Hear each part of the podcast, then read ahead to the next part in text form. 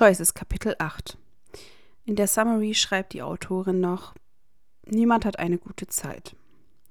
Außerdem merkt sie an, dass dieses Kapitel ein bisschen spicy sein wird. James darf nach zwei Tagen zurück in den Schlafsaal.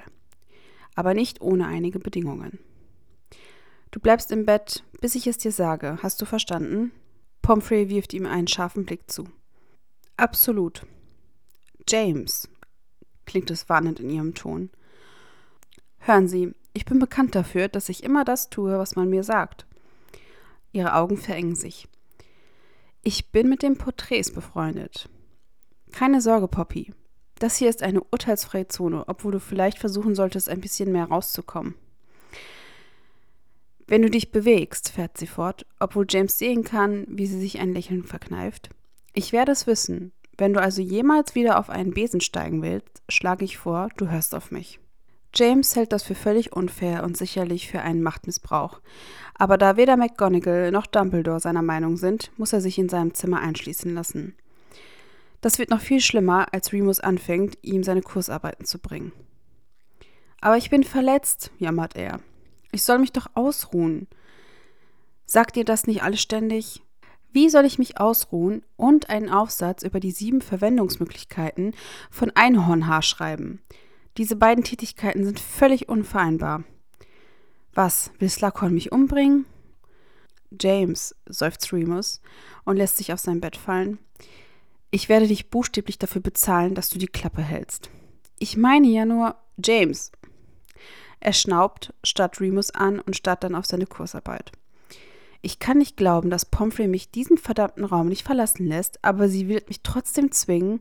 Wenn Remus glaubt, dass ihm das zum Schweigen bringt, hat er sich getäuscht. Denn jetzt schimpft James wieder darüber, dass er die Empfindlichkeit seines frisch verhaltenen Kopfes zu beachten hat. Als er jedoch zu ihm herüberschaut, hat sich Remus auf die Seite gerollt und sein Gesicht in seine Decke vergraben. Äh, Muni, alles in Ordnung mit dir da drüben? Es gibt eine lange Pause, bevor Remus spricht, die Worte gedämpft durch das Bettzeug. Ich habe nur einen schlechten Tag. James Blick geht automatisch zum Fenster, obwohl er weiß, dass der Vollmond noch zwei Wochen entfernt ist. Willst du darüber reden? fragt James.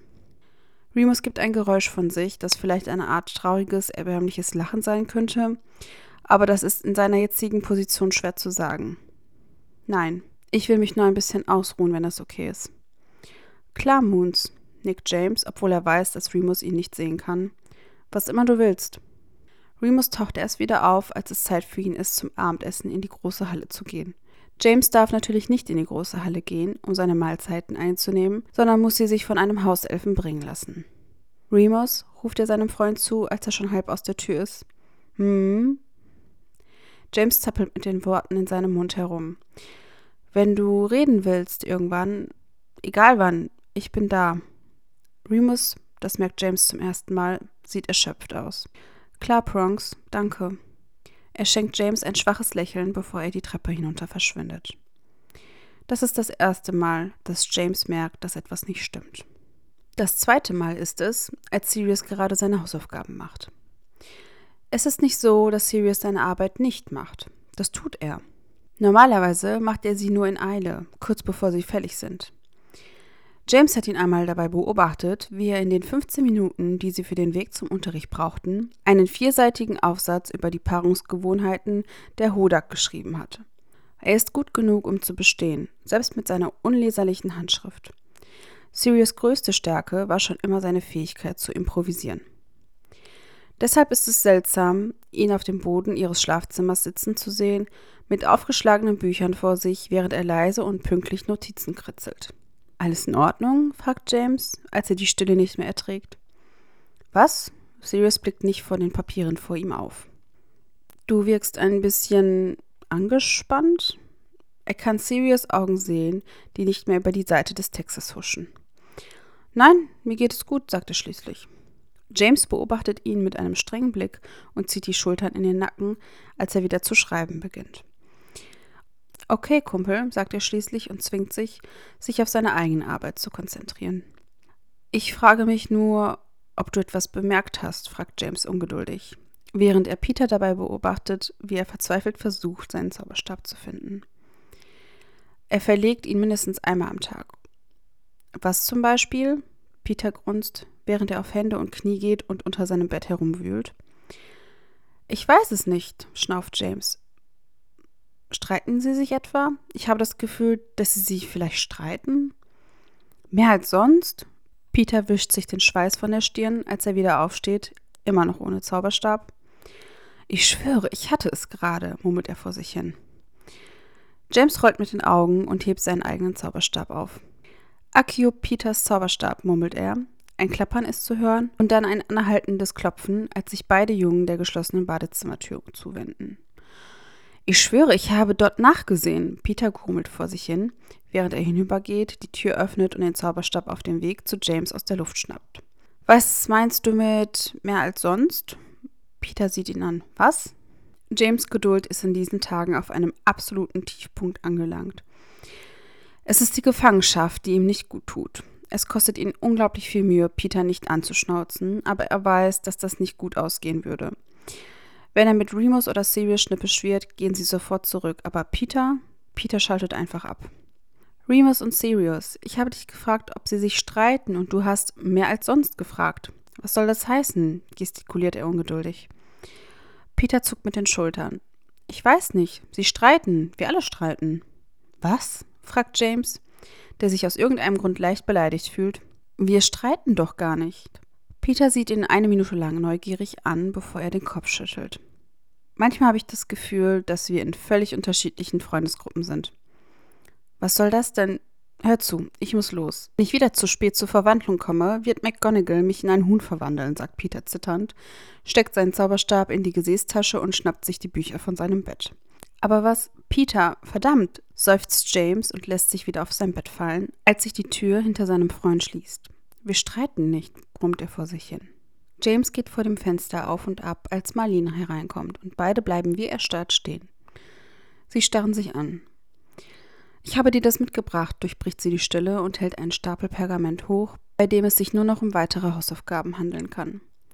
James stöhnt auf. Wie bist du überhaupt hier hochgekommen? Er schnappt sich mürrisch die Arbeit von ihr und wirft sie auf sein Bett, zu dem halben Dutzend anderer Aufgaben, die er gerade ignoriert. Marlene zieht die Augenbrauen hoch. Ich bin gelaufen? Gibt es da nicht so etwas wie einen Zauber oder so? James wedelt mit der Hand herum. Du weißt schon, der uns von den Schlafseelen der anderen fernhält? Nur bei den Mädchen, zum Schutz unserer Tugend und so. Und was ist mit meiner Tugend? fragt James empört, was Marlene zum Lachen bringt. Ich schätze, die Gründer dachten, es wäre eine aussichtslose Sache. Diese unverschämten Mistkerle. Marlene grinst. Ich kann nicht glauben, dass ihr das nicht wusstet. Solltet ihr nicht alle Geheimnisse des Schlosses kennen? Ist das nicht euer Ding? Sie gestikuliert durch den Raum. Unser Ding? James zieht eine Augenbraue hoch.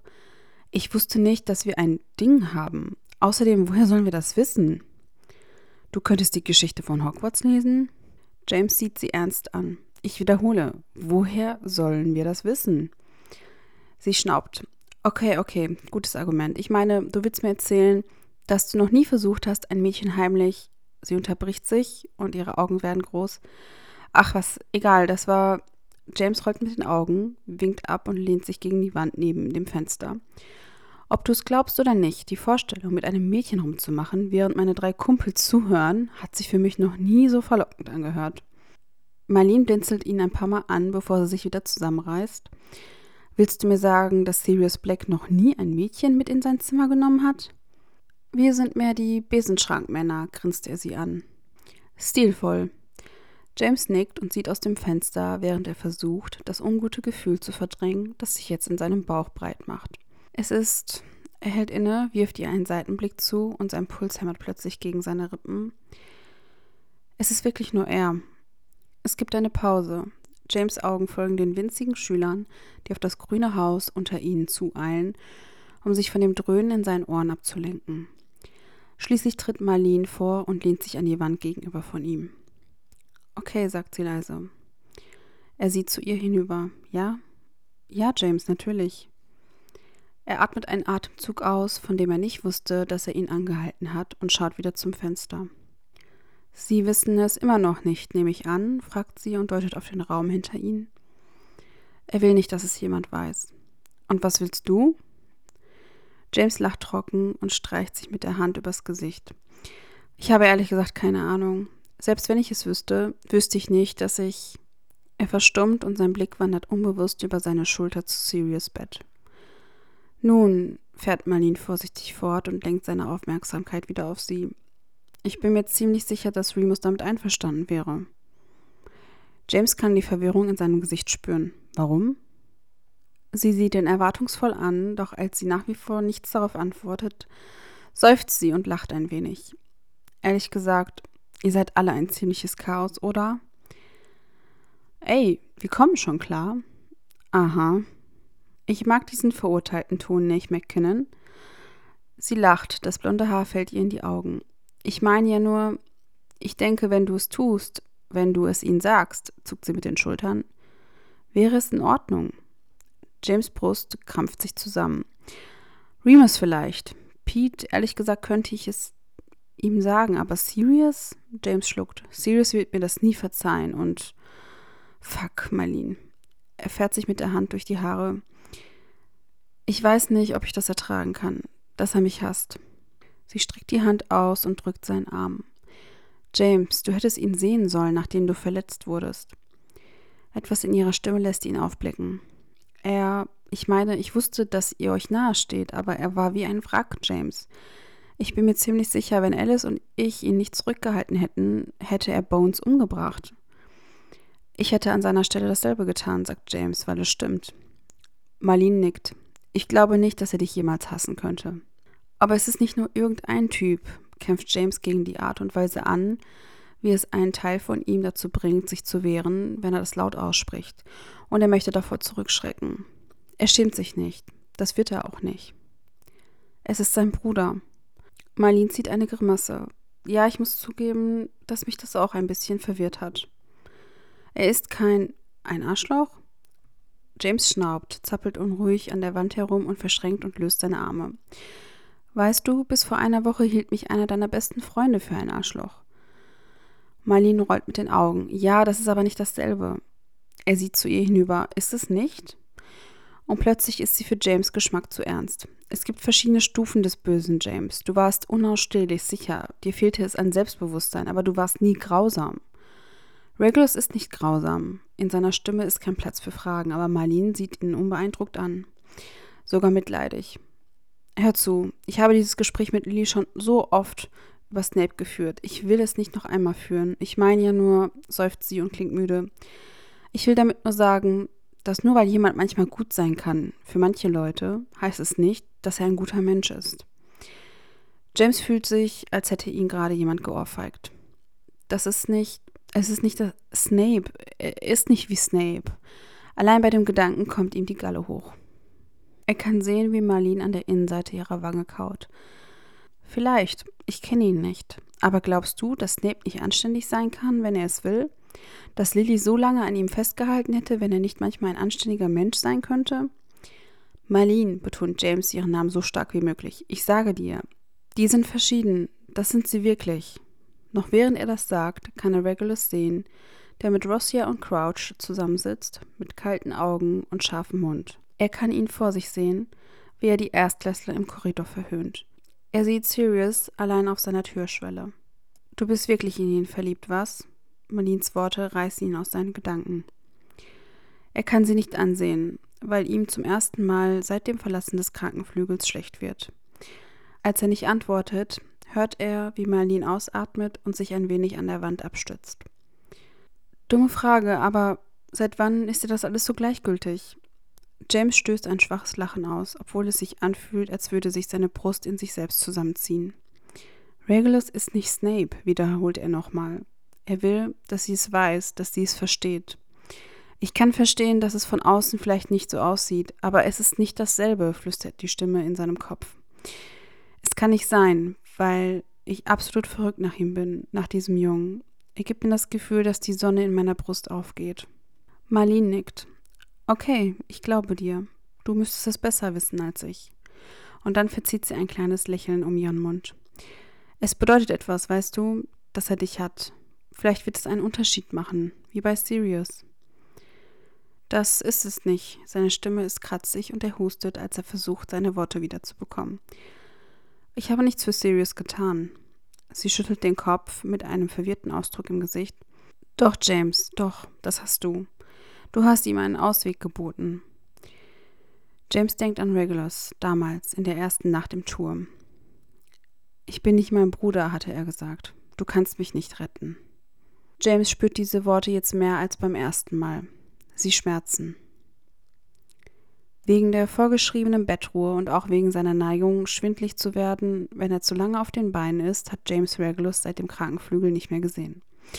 Das hat, wenn er ehrlich ist, mehr Auswirkungen auf ihn, als er gedacht hätte. Abgesehen davon, dass er sich dabei ertappt, Regulus Namen auf der Karte fast ständig zu sehen, was, wie er sich selbst eingestehen kann, sowohl gruselig als auch erbärmlich ist, hat er von ihm geträumt. Manchmal sind es Albträume, in den Wäldern, in der Dunkelheit, aber manchmal sind sie etwas anderes, etwas mit Händen und Mündern und eine Hitze, die James durchpeitscht, wie er sie noch nie zuvor gespürt hat. Er wacht heiß und keuchend und verlangend auf. In diesen Tagen hat er das Gefühl, als wäre das alles, was er will und verlangt. Er hat sein Gespräch mit Sirius im Krankenflügel nicht vergessen. Er hat nicht vergessen, was Sirius gehört hat.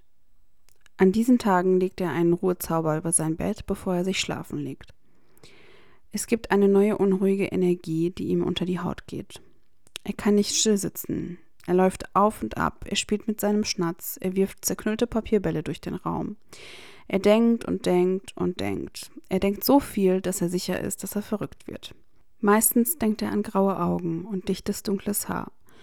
Und einen Mund, der sagt, ich beiße. Und er verlangt danach. Ein paar Tage nach seinem Gespräch mit Marlene kommt Remus in ihr Zimmer und findet James und Sirius am Fenster sitzend vor, worauf er sofort wieder verschwindet. Daraufhin beschließt James, dass er die Situation nicht länger ignorieren kann. Okay, was habt ihr mit Mooney gemacht? fragt er. Sirius sah nicht auf, als sich die Tür öffnete und schloss. Seine Augen waren auf den bedeckten Himmel gerichtet und vereinzelte Regentropfen spritzten auf das Glas. Du redest Unsinn, Prongs. Vielleicht hat dich der Blatscher ein bisschen durcheinander gebracht. Seine Stimme hat nicht den üblichen neckischen Unterton, die Worte fallen eher flach. James sieht ihn eine Minute lang schwermütig an, bevor er zu ihm hinübergreift und ihm einen kräftigen Schlag auf den Arm versetzt. Au, was zum Teufel? Sirius umklammert seinen Arm und gibt James einen Tritt, um sich zu revanchieren. Hey, ich bin verletzt.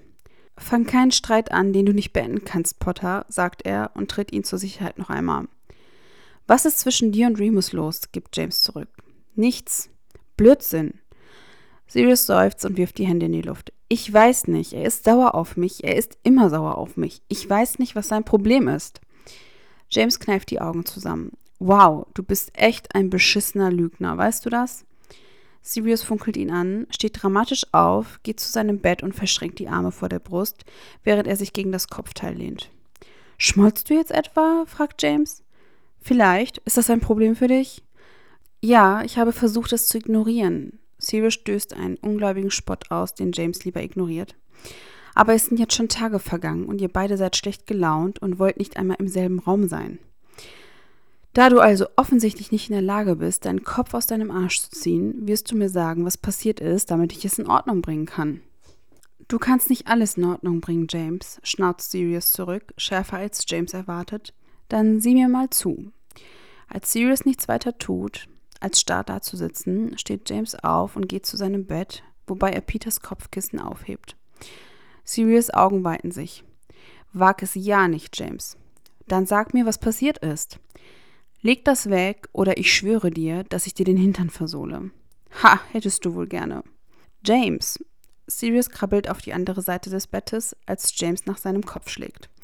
Du Wichser, brummt Sirius und rollt sich auf den Boden. Er schnappt sich sein eigenes Kissen und schleudert es nach James.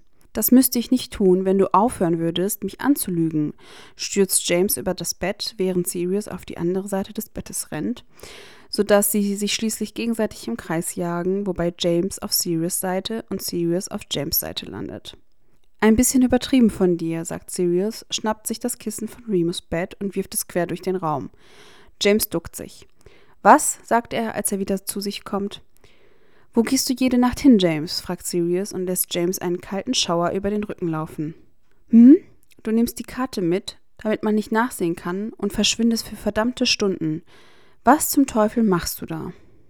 James bleibt stehen. Das Kissen in seiner Hand ist vergessen. Ach komm schon, sagt Sirius in einem Ton, der an Gemeinheit grenzt. Hast du wirklich geglaubt, wir würden es nicht merken? James Körper ist so steif geworden, dass er das Gefühl hat, er könnte aufbrechen. Eine schreckliche Vorahnung überkommt ihn. Du hast nicht gesagt. Muni meinte, wir sollten es dabei belassen. Dass du zu uns kommst, wenn du uns brauchst, sagte er spöttisch, aber James glaubt, den Schmerz in seinen Worten zu erkennen. Er denkt daran, wie er sich fühlte, als er von Regulus, von Sirius Vater erfuhr. Aber das ist jetzt schon Wochen her, fährt Sirius fort. Was ist es also, James? Was verheimlichst du vor uns? James schluckt. Nichts. Ha, schallt es wütend, als er es aus seinem Mund herauspresst. Wer ist jetzt der verdammte Lügner? Scheiße ist alles, was James denken kann. Ich habe dich zuerst gefragt, sagte er erbärmlich. Ein Ausdruck zieht über Sirius Gesicht, von dem er nicht sicher ist, ob er ihn jemals zuvor gesehen hat, oder wenn doch, dann war er nie an ihn gerichtet. Wann hast du aufgehört, mir zu vertrauen? sagt Sirius schließlich. Und der Raum fühlt sich zu still und zu heiß an, und James weiß nicht, wie sie hierher gekommen sind, aber er hasst es. Das ist nicht fair. Das ist nicht. Das ist nicht das, was hier gerade passiert, ringt er mit den Worten. Deshalb lügst du, James. Du lügst, weil du jemandem die Wahrheit nicht zutraust. Es ist ein Kampf für ihn, nicht zusammenzuzucken, während sich diese Worte ihren Weg durch seine Haut bahnen. Denn das ist die Wahrheit, nicht wahr? Letzten Endes kann er Sirius das nicht anvertrauen. Lügst du mich deshalb an? fragt er, anstatt zu antworten. Sirius macht ein abweisendes Geräusch. Ich vertraue niemanden, das ist nicht dasselbe. Ist es nicht? Doch Sirius schüttelt den Kopf. Nein, weil du jedem vertraust. Das hast du immer getan. Wann hast du also damit aufgehört, mir zu vertrauen? James hat keine Antwort darauf, oder vielleicht will er es einfach auch nicht. Ich vertraue dir, Sirius, sagt er schließlich leise. Ich vertraue dir mit allem. Das in allem anderen von dem sie beide wissen, dass es am Ende des Satzes steht, bleibt zwischen ihnen hängen. In allem anderen vertraue ich dir. Aber das nicht? fragt Sirius, obwohl er es nie ausgesprochen hat. James kämpft gegen alles an, was in ihm aufsteigt, wenn er diese Worte aus Sirius Mund hört. Es gibt kein das. Ich kann nicht schlafen. Ich laufe einfach im Schloss herum, zuckt er mit den Schultern. Das war's. Sirius sieht ihn bedeutungsvoll an, bevor ein leeres Lachen aus ihm heraussprudelt. Richtig, also er fährt sich mit der Hand durch die Haare. Du machst nächtliche Spaziergänge. Mir und Muni geht es völlig gut. So läuft das hier also ab. James zuckt hilflos mit den Schultern. Toll. Ausgezeichnet. Ich bin froh, dass wir dieses Gespräch hatten. Ich fühle mich jetzt viel besser. Cheers. Sirius stößt die Tür mit so viel Kraft auf, dass sie gegen die Wand knallt und James zusammenzuckt, als sie sich hinter ihm schließt. Pomfrey entlässt ihn offiziell aus der Bettruhe. Kein Quidditch, sagt sie scharf. Zumindest nicht für die nächsten zwei Wochen. James grummelt unglücklich, macht sich aber nicht die Mühe, sich zu wehren. Sirius und Remus fangen an, sich wieder anzunähern. Oder zumindest können sie jetzt im selben Raum sein, was James für eine positive Entwicklung hält. Aber sie reden nicht wirklich miteinander. Genau genommen redet keiner von ihnen wirklich. Weder er noch Sirius versuchen, den Streit, den sie hatten, anzusprechen. Sie machen einfach weiter. So sind sie immer mit Dingen umgegangen oder nicht mit Dingen umgegangen, je nachdem, wie man es sieht. Aber dieses Mal fühlt es sich anders an, als ob etwas Schweres auf James Brust sitzt, jedes Mal, wenn er daran denkt. Ich sage ja nur, du kannst so viel sagen, wie du willst, du liegst trotzdem falsch, sagt James selbstbewusst. Sirius rollt mit den Augen.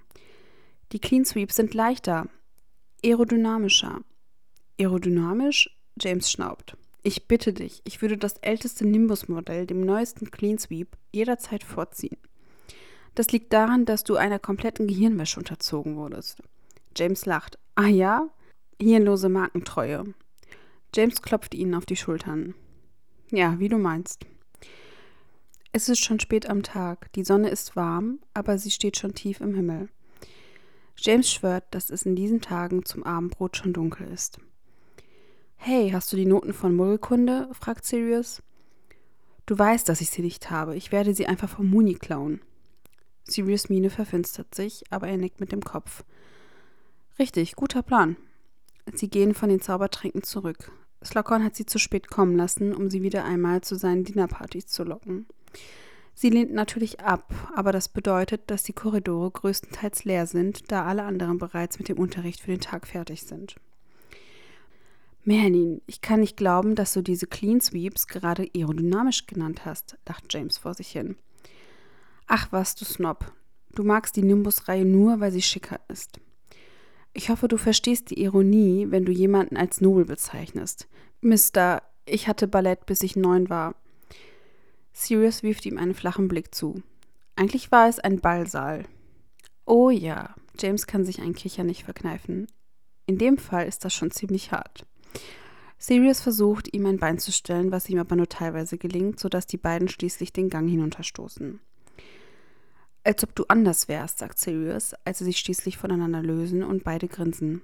Du weißt doch, dass die meisten Leute kein ganzes Quidditch-Feld in ihrem Garten haben, oder? Es ist kein ganzes Quidditch-Feld, es ist nur.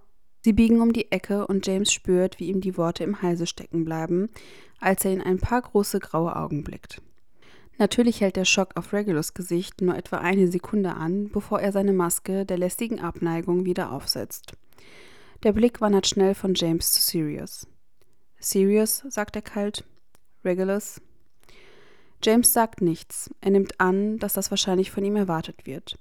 Und das ist auch gut so, denn sein Puls hat sich so weit in seinen Hals gebohrt, dass er nicht sicher ist, ob er jetzt noch sprechen könnte.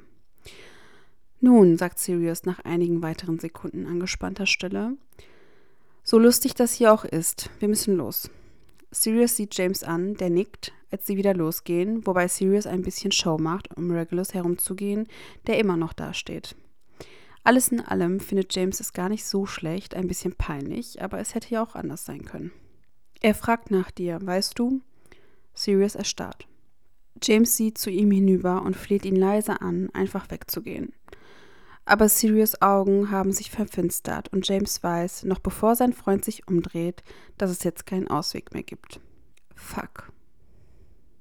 Das ist wirklich interessant. Sirius Stimme ist so falsch und lässig, dass James zusammenzuckt. Denn er schien sich nie viel aus mir zu machen, wenn ich bei ihm war. Ihr Vater, denkt James und sieht zwischen den beiden Brüdern hin und her. Sie reden über ihren Vater. Niemand macht immer das Richtige, Sirius. Menschen machen Fehler. Und das bringt Sirius zum Lachen, kalt und scharf. Fehler? Glaubst du, dass sie das machen? Komm schon, kleiner Bruder. Du bist doch schlauer als das. Lacht Sirius und tritt näher. James folgt ihm, falls er sie davon abhalten muss, sich gegenseitig umzubringen. Beide sind eiskalt, wenn sie wütend werden. Sie schreien oder toben nicht. Sie verwandeln ihr Lächeln in ein Messer und zerschneiden dich in Stücke. Es ist verdammt erschreckend, ihnen zuzusehen. Damit etwas ein Fehler ist, muss man sich schuldig fühlen, fährt Sirius fort. Er und Reg haben nur Augen füreinander. Du weißt, dass er. Krank zu sein, macht dich nicht zu einem guten Menschen. Regulus Augen verengen sich. Es gibt keine guten Menschen, sagt er barsch. Es gibt nur Menschen, das ist alles. Wir sind hier nicht im Märchen. So siehst du das also? Kannst du so mit dir selbst leben? fragt Sirius düster. Jetzt viel zu nah, als dass James sich wohlfühlen würde. Regulus antwortet nicht, die Hände sind zu Fäusten geballt. Aber wenigstens greift er nicht nach seinem Zauberstab. Du hast recht, Reg, fährt Sirius fort, und keiner von ihnen wendet den Blick ab, nicht eine Sekunde lang. Niemand kann immer das Richtige tun, aber das Problem mit euch, sein Blick schweift leicht angewidert über seinen Bruder, ist, dass ihr es nicht einmal versucht. Es gibt eine Pause, bevor Regulus ein trockenes Lachen ausstößt. Was genau lässt dich glauben, dass du anders bist? Welches große Unrecht willst du wieder gut machen, Sirius? Alles, was du getan hast, ist wegzulaufen, wie ein Feigling, spuckt er das letzte Wort aus, und nun tritt James vor, wobei er Sirius Arm festhält, um ihn davon abzuhalten, sich zu stürzen. Du hältst dich für eine Art Held? Denkst du, du hast in der Nacht, in der du gegangen bist, etwas erreicht? Denn für mich sieht es so aus, als würdest du nur das tun, was du schon immer getan hast, nämlich auf dich selbst aufpassen. Sirius stützt sich nach vorne, James reißt ihn zurück, als Regulus seinen Zauberstab zückt. Hey, das reicht, schreit James und drückt Sirius beide Arme auf den Rücken, um ihn daran zu hindern, nach seinem eigenen Zauberstab zu greifen. Regulus sieht James nicht an, seine Augen sind auf seinen Bruder gerichtet. Ich sagte, es reicht. Sirius wehrt sich gegen seinen Griff und versucht, seine Ellbogen in James Magen zu stoßen, um sich zu befreien. James stöhnt auf, als Sirius ihm einen gezielten Tritt gegen das Schienbein verpasst und spürt, wie sein Griff zu entgleiten beginnt. Verdammt, Regulus. Willst du mich wirklich einen Feigling nennen, Reg? fragt Sirius. Du würdest dich von ihr als verdammten Vorleger benutzen lassen, wenn du glaubst, dass sie dich dann lieben würde. Das ist erbärmlich. James sieht gerade noch den Wechsel in Rex Griff, den Blick in seinen Augen. Er wirft sie beide gegen die Wand, gerade als der Fluch lautlos aus Regulus Zauberstab schießt. Du verdammter Psycho! Sirius schreit auf. James hält ihn gerade noch fest, als er ihn gegen die Wand drückt. Regulus, nimm den verdammten Zauberstab runter. Regulus sieht James zum ersten Mal an und James spürt, wie ihm die Luft aus den Lungen entweicht. Er kennt dieses Gesicht nicht. Er kennt diese Augen nicht. Es sind ganz sicher nicht dieselben, die sich im Krankenflügel an seinem Bett geschlichen und ihn festgehalten haben, als würde es etwas bedeuten. Es dauert noch ein paar Sekunden, bis Regulus seinen Zauberstab wieder in die Tasche steckt und den Blick wieder auf seinen immer noch zu kämpfenden Bruder richtet. Du bist eine Schande, sagt er kalt, hebt die Bücher auf, die er im Handgemenge fallen gelassen hat, und wendet ihnen den Rücken zu. Oh, fick dich, Reg, schreit Sirius ihm hinterher, als er um die Ecke biegt. James Mund fühlt sich trocken an. Prongs, lass mich los, du Arschloch. Scheiße, tut mir leid, stolpert Sirius vorwärts aus seinem Griff, beide atmen schwer. Sirius starrt auf die Stelle, an der sein Bruder verschwunden ist, und James tut sein Bestes, um den Ausdruck auf Regulus Gesicht aus seinem Kopf zu bekommen. Schließlich kommt Sirius auf ihn zu. Was zum Teufel war das? fragt er. Was? James fühlt sich aus dem Gleichgewicht gebracht, als könne er die Welt um sich herum nicht mehr richtig einschätzen. Sirius deutet mit einer Geste auf die Stelle, an der Regulus gestanden hatte. Seit wann beschützt du ihn? Ich habe ihn nicht beschützt, sagt James automatisch, was seiner Meinung nach sogar stimmen könnte, ihn aber nicht gerade beruhigt. Du hast mich zurückgehalten. Er hatte seinen verdammten Zauberstab gezückt. Wenn du einen Schlag gemacht hättest, hätte er deine verdammten Arme weggehext. Ich hätte meinen zuerst gezogen, wenn du mich nicht schon weggezerrt hättest. James stößt einen verärgerten Seufzer aus und fährt sich mit der Hand durch die Haare. Was soll's, Sirius? Sollte ich einfach nur daneben stehen und zusehen, wie ihr euch gegenseitig umbringt? Nein, zischt er. Du solltest mir verdammt nochmal helfen. Du hättest mir den Rücken frei halten sollen. Zwei gegen einen ist nicht gerade fair. Nichts ist fair. Was von alledem erscheint dir fair? Jetzt klingst du genau wie er. Das überrascht Sirius, und wenn er ehrlich ist, überrascht es auch James. Sirius tritt einen Schritt zurück und James fühlt, wie sich sein Magen zusammenzieht. Er erwartet mehr Geschrei, aber es kommt nicht. Nach ein paar Minuten schlägt Sirius die Hände vors Gesicht. Der Flur kommt ihm auf einmal zu groß vor, zu still. Er macht mich manchmal einfach so verdammt wütend, sagt Sirius schließlich. Ich hasse es, dass es so ist. Dass er sie verteidigt, dass er ihre Spiele mitspielt. Und früher hatte ich das Gefühl zu wissen, dass er nichts von dem, was sie sagen, wirklich in Ordnung findet. Oder Sirius holt tief Luft und sieht einen Moment lang auf den Boden. Aber verdammt, ich weiß es nicht mehr. Vielleicht tut er es doch. Denn er kämpft nicht dagegen an. Er will nicht für sich selbst eintreten, will für nichts einstehen. Das macht mich wahnsinnig. James fühlt sich plötzlich erschöpft. Sein Kopf schwimmt auf eine Art und Weise, dass er beschließt, die Schuld auf den Blatscher zu schieben und nicht auf Reg. Er ist sich nicht sicher, was er sagen soll, was er tun soll. Hör zu. Beiß mir deswegen nicht den Kopf ab, ja? beginnt James, was Sirius ein Schnauben entlockt. Guter Anfang. James zieht eine Grimasse. Hast du versucht, mit ihm zu reden? Ich meine, wirklich mit ihm zu reden. Nicht nur Beleidigungen zu schreien oder was auch immer das war, sagt er und deutet vage auf den leeren Flur um sie herum.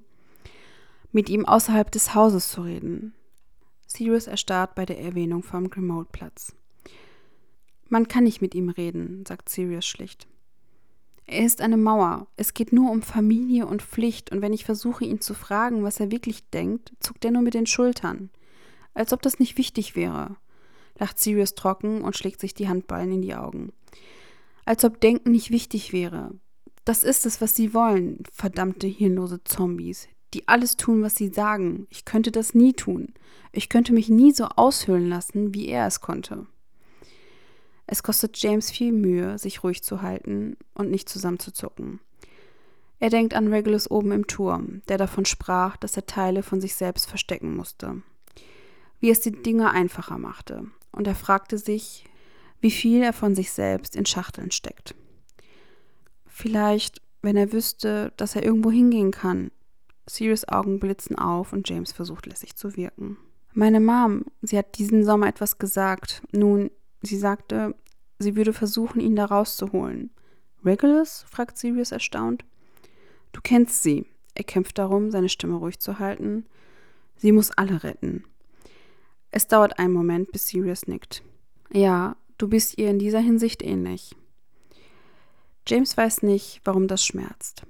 Verdammt nervig, nehme ich an, schenkt er Sirius ein schwaches Lächeln, das sein Freund erwidert.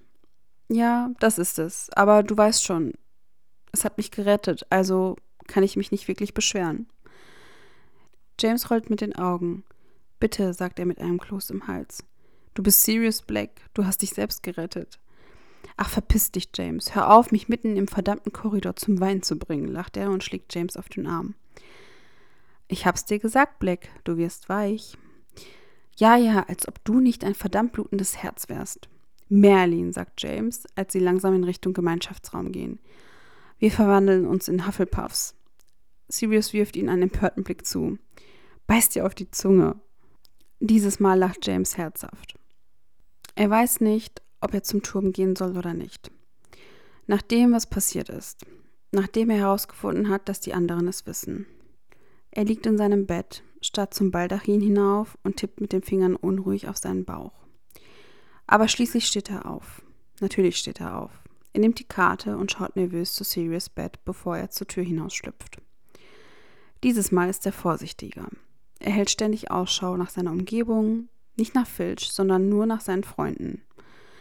Es ist wirklich nur eine Frage der Zeit. Sirius wird das nicht ewig durchgehen lassen können. Ehrlich gesagt ist er beeindruckt, dass Sirius nicht schon vorher versucht hat, ihm zu folgen. Wäre es andersherum gewesen, ist James ziemlich sicher, dass er es in der zweiten Nacht getan hätte. Er geht davon aus, dass er Mooney für Sirius Zurückhaltung danken muss. Als er es endlich nach draußen schafft, wartet Regulus auf ihn. Er sitzt mit dem Gesicht zur Tür, ohne Fernrohr, die Hände zwischen den Knien verschränkt. Er sieht nicht reumütig aus, sondern nur entschlossen. Seine Augen treffen die von James, und einen Moment lang stehen sie sich einfach nur gegenüber. Und James kann sich das Gefühl nicht erwehren, dass sie schon einmal hier gewesen sind. Ich bekomme nicht oft seine Aufmerksamkeit, sagt Regulus schließlich und durchbricht das Schweigen. Seine Worte klingen angespannt. James zieht eine Augenbraue hoch. Und deshalb hast du dich entschieden, sie zu nutzen? Regulus atmet aus. Sein Gesicht ist undeutlich. Es ist kompliziert. Er wollte weglaufen. Du hättest einfach. Ja, aber siehst du, das ist es, was er immer tut, sagt Regulus kalt. Er geht weg. Nicht, warnt James. Wirklich nicht, Reg. Denn ich werde nicht hier stehen und mir anhören müssen, wie du so tust, als hätte er nicht jedes Recht gehabt, aus diesem verdammten Haus zu gehen. James spürt, wie er unter dem Gewicht seiner Wut zittert. Regulus Augen verengen sich. Richtig, aber natürlich, du bist auf seiner Seite. Ich weiß nicht, wie ich auf deiner Seite sein kann. James steht immer noch so weit weg und ein Teil von ihm hasst das. Denn es ist eine Woche vergangen, eine Woche voller Träume und Wünsche und er ist es leid zu kämpfen. Er hat das Gefühl, dass er in letzter Zeit nur noch mit den Menschen kämpft, die ihm wichtig sind. Das ist anstrengend. Ich weiß nicht einmal, was deine Seite ist. Es gibt viele Worte in Regulus Blick, von denen er sich wünscht, dass der andere Junge sie laut ausspricht. Aber am Ende bekommt James nur Nein. Es gibt eine Pause, in der Regulus seinen Kopf senkt, während der Rest seines Körpers vorsichtig gehalten wird. Bereit, sich auf ihn zu stürzen, zu rennen. Nein, ich weiß es auch nicht, ob ich das will.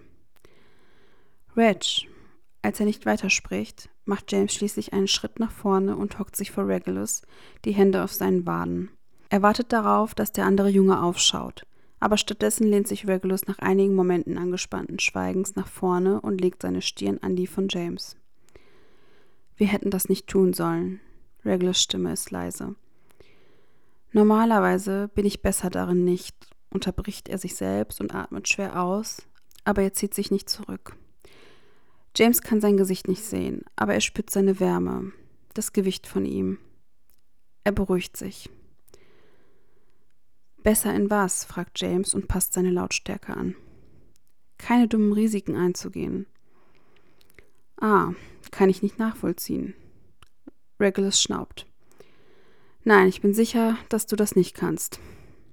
Sie bleiben eine Weile so, aneinander gepresst, und James hört zu, wie Regulus tief und gleichmäßig atmet, als würde er versuchen, sich zu beruhigen. Reg, sagt James schließlich und fährt mit seinen Händen beruhigend die Rückseite von Regulus Bein auf und ab. Hm, ist die einzige Antwort, die er bekommt. Komm mit mir nach Hause. Regulus zieht sich so schnell zurück, dass James fast in seinen Schoß fällt. Was? James richtet sich auf. Geh nicht dorthin zurück. Geh nicht zu ihnen zurück. James kann den Ausdruck auf Regulus Gesicht nicht lesen. Schock, Furcht, Wut, vielleicht alle drei. Ich kann nicht. Du kannst, beharrt James und fühlt sich verzweifelt. Du kannst.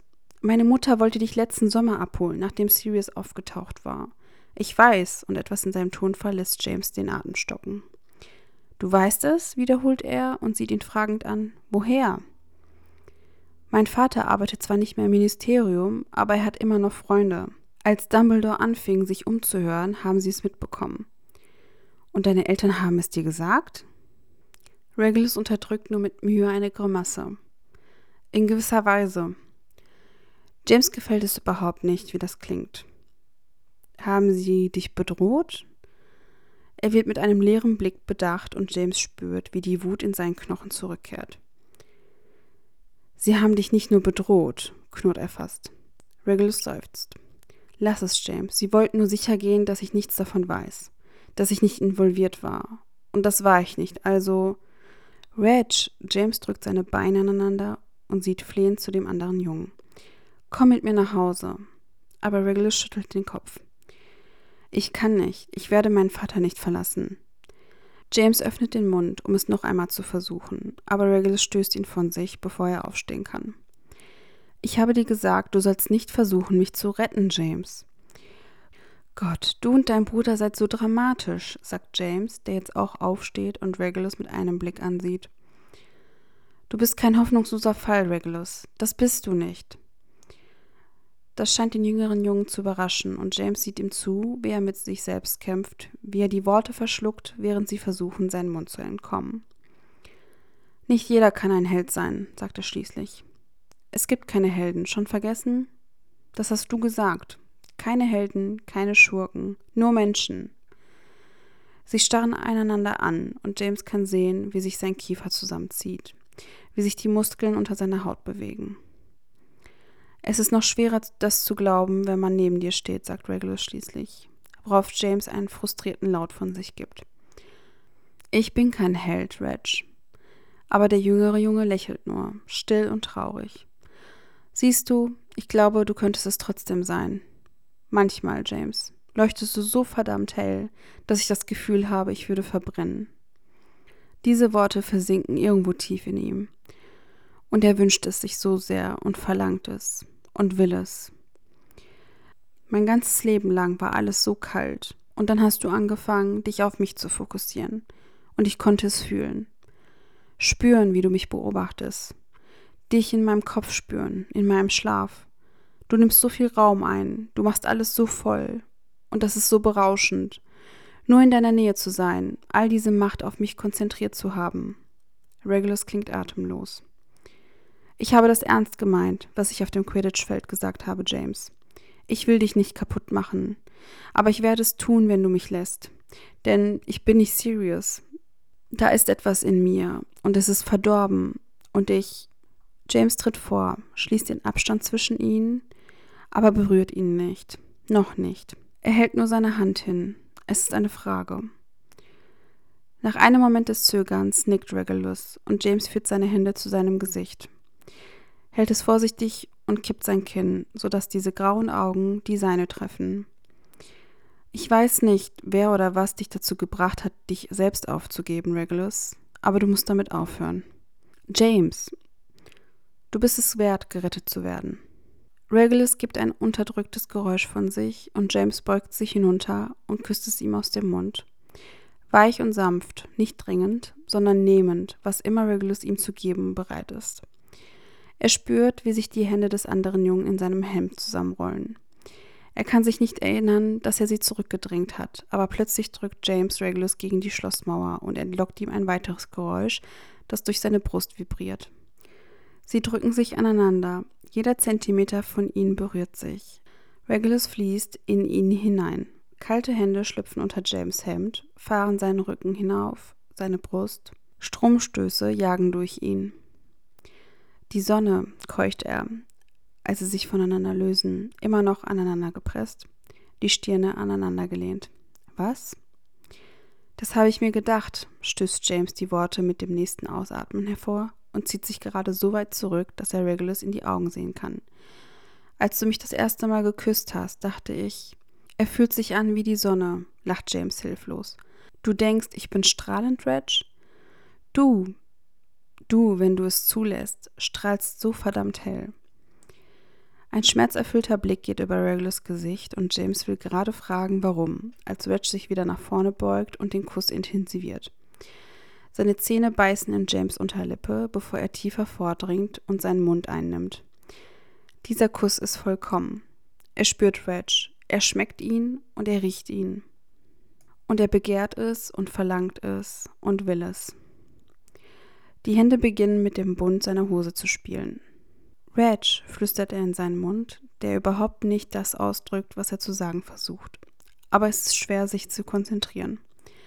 Regulus Mund bahnt sich in seinem Weg an seinem Kiefer entlang, seinen Hals hinunter, und das Feuer, das in James Magengrube lodert, ist fast unerträglich. Seine Hände fallen gegen die Wand auf beiden Seiten von Regulus Kopf, umklammern ihn und halten James aufrecht, während Regulus Hände sich weiter bewegen. Ein Teil von James Gehirn, der laute Teil schreit. Ja. Ja zu dem hier. Bitte. Mehr. Aber der andere Teil, der leisere Teil sagt, vorsichtig. Sei vorsichtig. Sei vorsichtig mit ihm.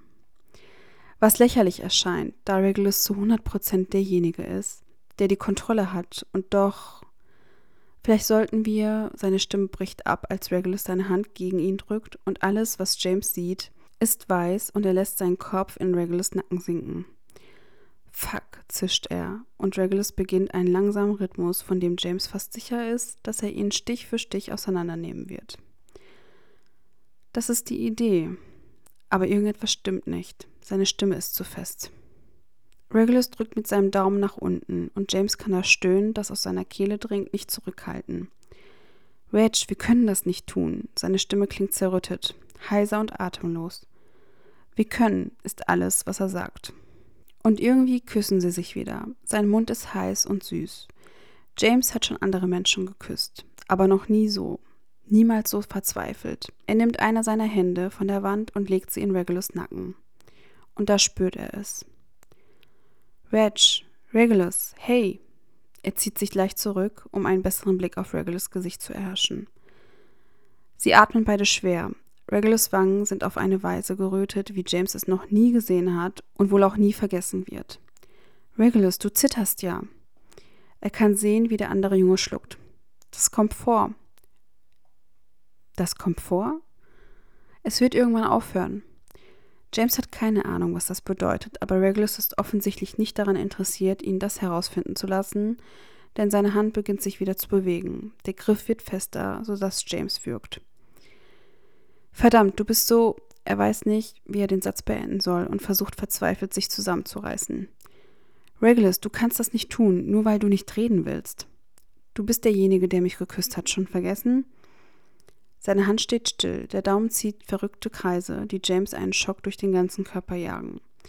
Er möchte schreien und andere Dinge. Gott, so viele andere Dinge. Ich habe eine furchtbare Impulskontrolle, stößt er aus. Aber ich glaube nicht, dass du das willst. Er kann es fühlen, so wie er es immer tut, die Spannung unter Regulus Haut. Wie Angst, aber nicht ganz. Regulus drückt seinen Daumen ein weiteres Mal nach unten, was James zum Wimmern bringt, bevor er seine Hand wieder bewegt. Jetzt schneller. James Augen schließen sich. Jede Faser seines Wesens fleht ihn an, sich hineinzulehnen, in Regulus Körper zu versinken. Aber stattdessen legt er seine Hände auf Regulus Schultern und drückt ihn zurück. Er kann seinen eigenen röchelnden Atem in seinen Ohren hören und Regulus sieht überraschend zu ihm auf. Ich mache das nicht. Nicht so, sagt James schließlich und klingt, als wäre er gerade einen Marathon gelaufen. Regulus Gesichtsausdruck wechselt in kürzester Zeit von überraschend zu verärgert. Auf welche Weise? Wir streiten. Tun wir das? James stöhnt auf und hat immer noch Mühe, klar zu denken, während er Regulus Mund beobachtet rot und feucht und so verdammt nah. Ja, etwas schon. Oh, wenn das so ist, sagt Regulus scharf, zieht sich unter James Händen weg und geht weg. James spürt, wie seine Knochen über den Verlust schmerzen. Du weißt, was ich meine. Ich versichere dir, dass ich das nicht tue, sagt er und mustert James. Und steck deinen Schwanz weg, Potter, wenn du erwartest, dass ich dich ernst nehme. James rollt mit den Augen und zieht sich mit fummeligen Händen die Hose hoch. Wir haben nichts in Ordnung gebracht, sagt er und sieht wieder auf. Und du hast gezittert. Regulus spottet. Menschen zittern beim Sex. Ich bin mir nicht sicher, wie begrenzt. Sei kein Arschwedge, unterbricht James ihn. Ich kenne den Unterschied. Regulus steht einfach nur da, der trotzige Blick wieder auf seinem Gesicht, die Hände zu Fäusten geballt. Ich habe nicht Nein gesagt. Du hast auch nicht Ja gesagt. Oh, fick dich und deinen ehrenwerten Schwachsinn. Regulus wirft seine Hände hoch, aber er kann sich nicht verstecken. Nicht ganz. Er kann nicht verhindern, dass seine Stimme bricht. Also was? Was macht das für einen Unterschied? Es ist wichtig, Reg, sagt James. Er will zu ihm gehen, aber er tut es nicht, hält sich zurück und beobachtet, wie Regulus verzweifelt versucht, sich zu verschließen. Er sieht James an, als wolle er, dass er es versteht. Und James wünscht sich, dass er es täte. Dass er nicht erklären müsste, was immer es ist, das Regulus verzweifelt nicht erklären will. Das ist es, was wir bekommen, sagt Regulus schließlich. Es gibt keinen, es gibt keinen anderen Weg, James. Es wird immer so sein. Und ich will dich, ich will dich und ich kann dich so haben. Du gehörst hier mir, nicht ihm. Und ich will dich. James versucht, das auseinanderzunehmen, versteht aber nur die Hälfte davon. Ist da noch mehr? fragt er schließlich. Du willst mich, aber du willst mich nicht, denn du hast nicht. Regulus unterbricht ihn mit einem Seufzer. Es ist, es ist kompliziert, ich kann nicht. Du musst es nicht erklären. Regulus lacht und fährt sich mit der Hand über das Gesicht. Ich sollte wirklich, aber es ist schön, dass du nicht so denkst. Reg, sagt James Stimme leise. Weißt du noch, was ich in der ersten Nacht, als ich hier oben war, gesagt habe? Ich erinnere mich an alles. Die Worte schienen ohne seine Erlaubnis aus ihm herauszukommen. Ein überraschend süßes Geständnis und James versucht, sich davon nicht ablenken zu lassen. Ich habe dir gesagt, dass ich dir nichts wegnehmen will. Er sieht Regulus direkt in die Augen. Das habe ich ernst gemeint, Reg. Das ist mein Ernst. Du, wie kannst du nur so sein? fragt Regulus verärgert. James erlaubt sich ein kleines Lächeln. Bisher hat mich noch niemand verarscht, zumindest hat man mir das so gesagt. Regulus stößt ein Schnaufen aus, das fast ein Lachen ist, und starrt James lange an, bevor er den Blick abwendet. Was ist, wenn ich dir etwas wegnehmen will? fragt er schließlich. James tritt langsam näher und verringert den Abstand zwischen ihnen. Okay, sagt er. Ist es nicht. James zuckt mit den Schultern. Vielleicht, aber weißt du, ich habe eine Menge zu geben. Mehr als die meisten Menschen, denke ich. Du kannst es dir nehmen, wenn du willst. Ich gebe dir, was immer du willst, Reg. Regulus schüttelt mit dem Kopf, wendet sich von James ab und geht zum Geländer hinüber, um in die Nacht hinauszusehen. James möchte ihm verzweifelt folgen, aber er tut es nicht.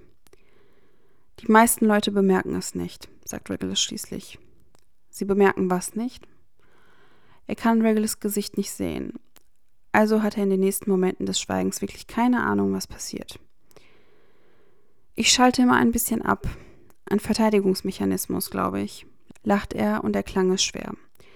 Nicht, dass es so viele Leute gewesen wären, aber keiner von ihnen schien es zu wollen, oder es war ihnen wohl egal. In seiner Stimme ist kein Tonfall zu hören. Er sagt das alles, als ob es für ihn nichts wäre. Als ob er das Wetter oder so beschreiben würde. James Brust fühlt sich eng an. Er möchte die Welt in Brand setzen. Er möchte Regulus irgendwo weit wegbringen, wo ihm nichts etwas anhaben kann. Er will das nicht in Ordnung bringen. Er weiß, dass er das nicht kann. Ich bin nicht sie, ist das, was er dazu sagen kann. Es gibt eine weitere lange Pause, bevor Regulus seufzt und den Kopf senkt. Ich weiß. Und dann? Aber manchmal wünschte ich, du wärst es. So ist es einfacher. Das hier. Er lässt seine Stimme abschweifen und starrt auf seine Hände. Ich dachte, ich könnte es kontrollieren. Ich dachte, ich könnte es hier behalten. Nur wir. Aber ich kann es nicht. James versteht das. Oh, und wie er das versteht. Es ist einfacher, wenn sie nur zu zweit sind, ohne ihre Freunde und Familien oder die Politik. Er beobachtet Regulus Rücken und fühlt sich überwältigt von all den Dingen, die er für ihn empfindet. Schließlich dreht sich Regulus um. Er sieht resigniert aus. Ich bin kein guter Mensch. James will ihn unterbrechen, aber Regulus redet weiter. Ich werde hier nicht das Richtige tun. Das Richtige? schafft James zu fragen. Regulus sieht ihn traurig an. Ich werde dich nicht gehen lassen, James, nicht bevor du mich dazu zwingst. Nicht, bis du mir sagst, dass du mich nicht willst. Ich hätte, ich hätte nie zulassen dürfen, dass das anfängt. Ich hätte dir sagen sollen, dass du dich verpissen sollst und damit fertig werden, aber naja, er zuckt ein wenig hilflos mit den Schultern. Ich bin kein guter Mensch. Irgendwie tun diese Worte weh und fühlen sich gleichzeitig gut an verheddern sich in James wie der Rest. Ich will dich, sagt er atemlos. Ich will dich, Reg. Die Augen des anderen Jungen schließen sich kurz. Dann tritt er vor, langsam, vorsichtig, und James lässt es zu. Er lässt zu, dass er sie wieder zusammenbringt, lässt zu, dass er sein Gesicht hält, dass sein Daumen über seine Lippen streicht, dass er leicht an seinem Hinterkopf zieht und ihre Münder zusammenbringt.